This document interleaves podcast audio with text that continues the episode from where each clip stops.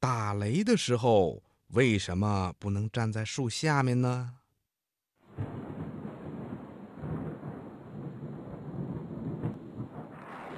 在高高的天空上啊，有好多股气流在不断的运动。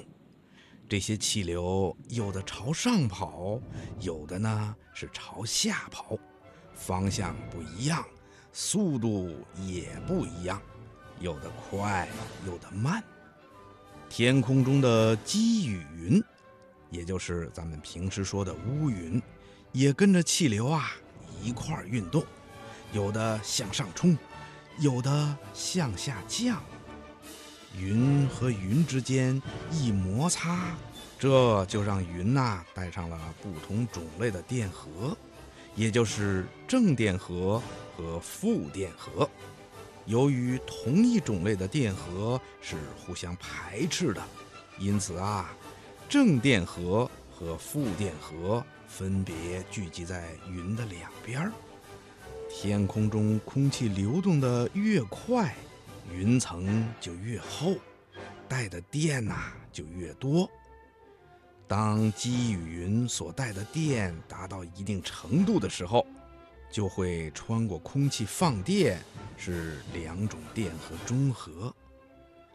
由于电穿过空气的时候要发热，使空气迅速的膨胀。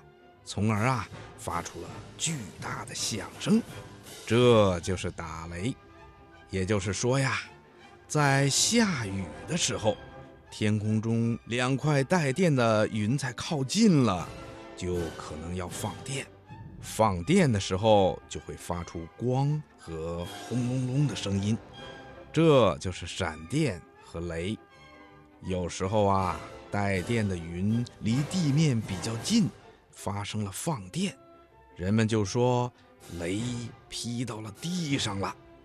根据科学家叔叔的计算，打一次雷所放出的电量，能够十万只一百瓦的灯泡照上一个小时。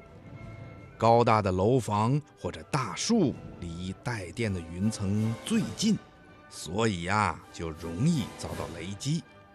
这么大的电量。如果在瞬间释放到建筑物或者大树上，就会被击毁的。